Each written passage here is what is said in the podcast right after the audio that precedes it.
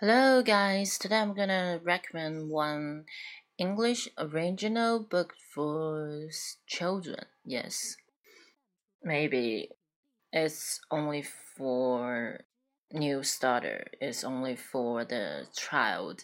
If you are four years old, yeah, maybe you can use this book. The name for this book is My First Word Book. My First Word book. My first word book means 我的第一本书，我的第一本词汇书。这本书呢是外国进口的，是原版的书籍，所以大家可以去购买。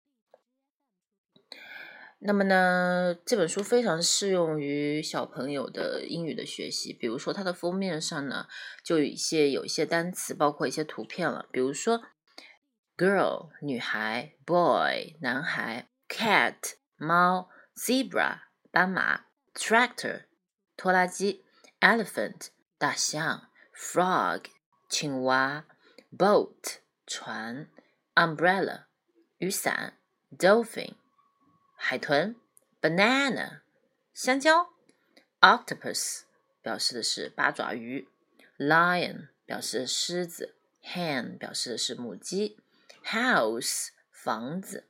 dog 狗狗，bat 蝙蝠。那我们一起来把每个单词念两遍哦。